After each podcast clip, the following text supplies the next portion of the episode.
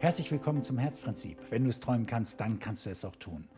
Für viele ist diese Aussage, wenn du es träumen kannst, dann kannst du es auch tun, immer noch relativ spirituell. Die sagen, ja, ja, jeder kann reich werden und so, von wegen, du machst nur Leute unglücklich und was weiß ich nicht. Ich möchte das Ganze heute mal rein wissenschaftlich untermauern.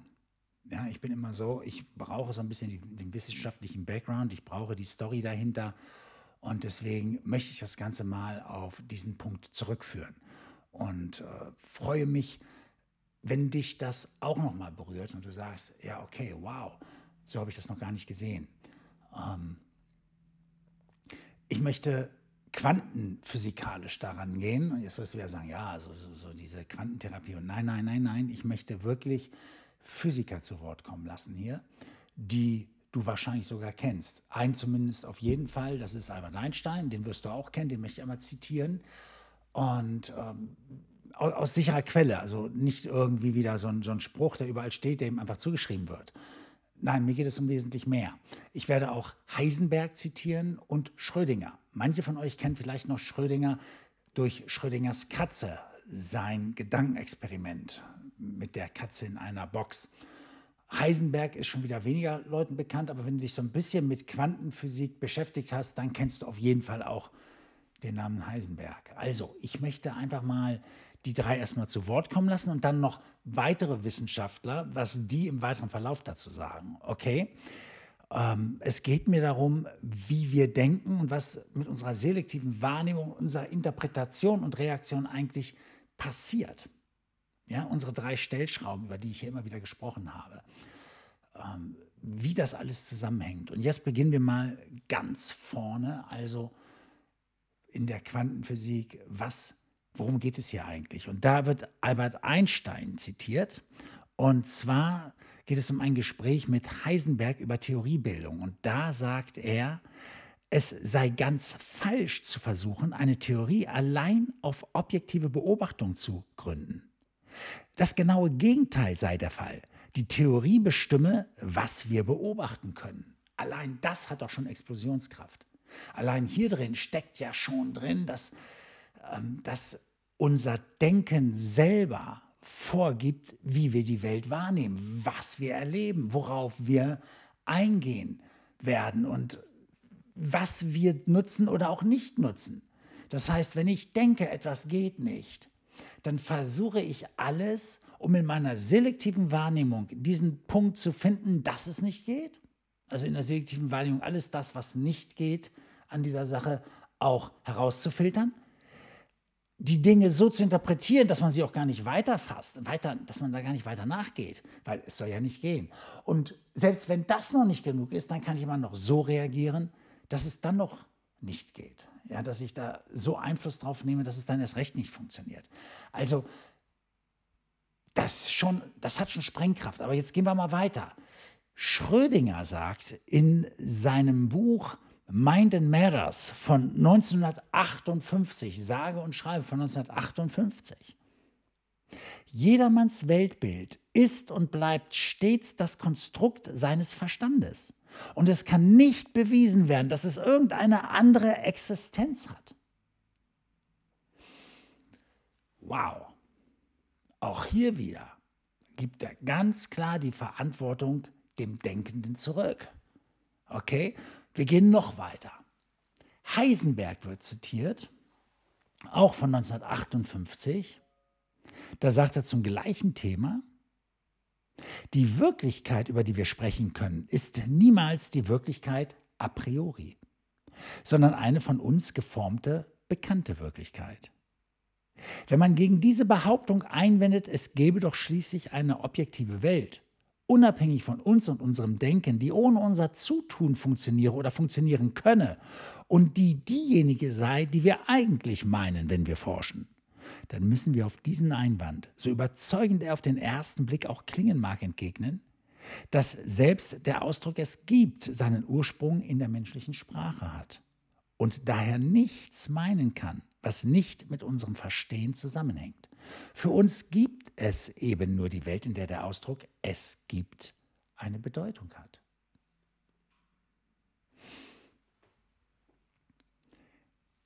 Noch einmal, für uns gibt es nur die Welt, in der der Ausdruck es gibt eine Bedeutung hat. Noch härter also. Das ist noch deutlicher, dass alles, was wir erleben, tatsächlich in Zusammenhang mit unserem Denken stehen würde. Nun gehen wir da mal weiter und gucken, was das ist der, in der Praxis wiederum für Auswirkungen hat. Hier gibt es Heinz von Förster, der hier zitiert wird, der sagt, die Signale, die von den Sinnesorganen eines Organismus an die Hirnrinde gesendet werden, sind alle gleich. Also die Signale, die von Augen, Ohren und so weiter kommen, seien alle gleich.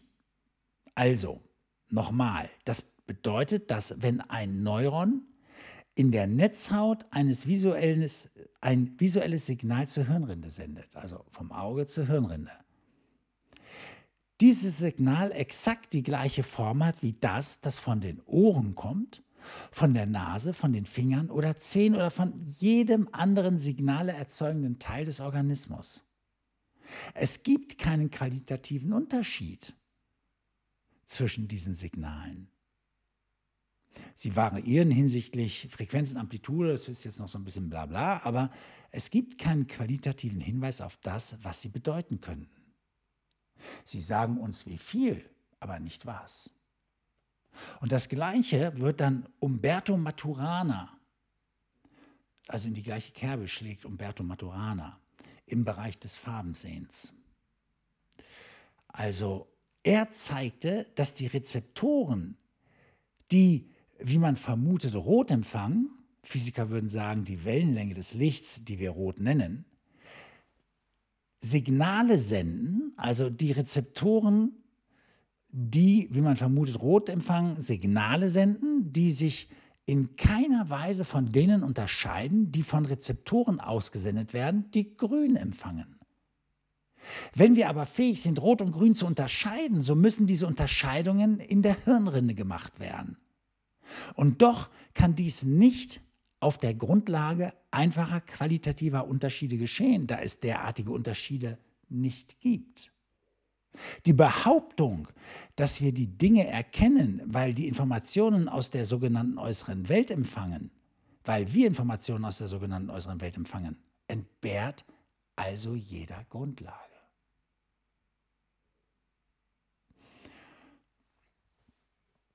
Weiter unten heißt es dann, ich lese mal mitten rein, dass der einzige Ansatz, der dieses Problem mit einiger Aussicht auf Erfolg anpacken kann, ein Ansatz ist, der mit der Annahme beginnt, dass das, was wir Wissen nennen, nicht von einer äußeren Wirklichkeit vermittelt, sondern von uns selbst konstruiert wird. Ich weiß, es fällt erst einmal schwer, diesem Gedanken zur Gänze zu folgen. Das heißt ja, dass wir grundsätzlich zur Gänze diese Welt konstruieren. In allem. Ja, und doch möchte ich gar nicht so weit in diesem Moment gehen. Ich möchte mit dir erstmal so weit gehen, dass wir sagen, wir konstruieren innerhalb einer gegebenen Welt, die wir mal nicht in Frage stellen, trotzdem unseren Verlauf, unseren eigenen. Das wäre das kleine Einmaleins gegen diese höhere Mathematik betrachtet. Also ist es gerade mal das kleine, das kleine Einmaleins, wenn wir, wenn wir sagen, ich konstruiere mir jetzt meine Welt innerhalb dieser gegebenen Welt, so wie ich es möchte. Das wäre vielleicht der erste Schritt, dass man erstmal so anfängt. Ja? Und sein eigenes Schicksal in die Hand nimmt und neu formt.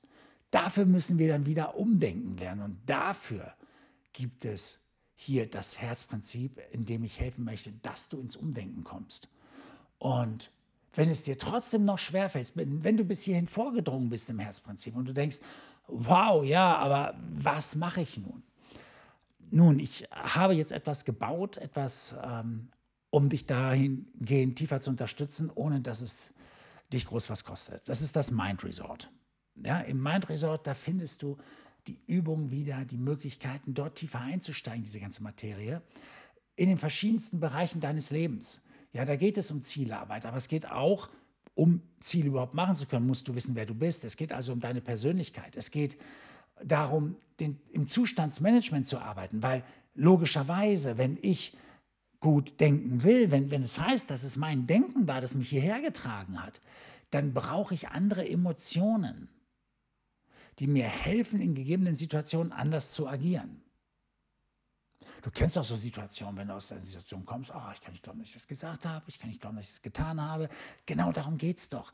Du weißt zwar, was du hättest besser machen können. Du kannst das zumindest im Nachgang alles wesentlich besser wiedergeben oder du könntest es besser auf den Punkt bringen, wenigstens im Nachgang von Gesprächen.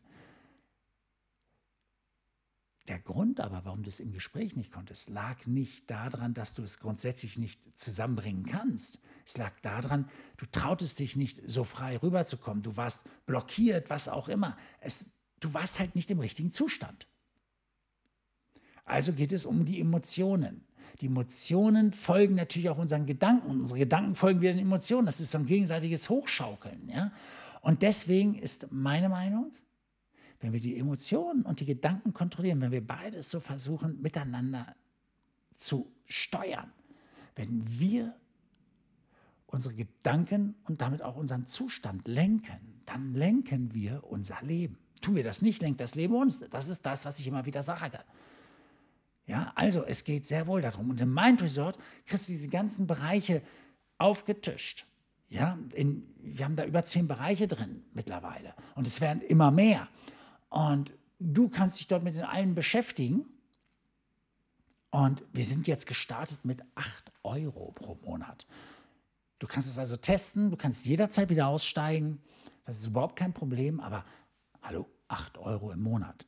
Also geh da bitte rein, kümmere dich um dich selbst und da hast du auch die Möglichkeit, dir nicht nur Videos anzuschauen, Dateien hochzuladen, also runterzuladen oder auch Übungen zu machen und so. Du hast eine Community dort, mit der du dich austauschen kannst. Und du kannst in die Calls kommen.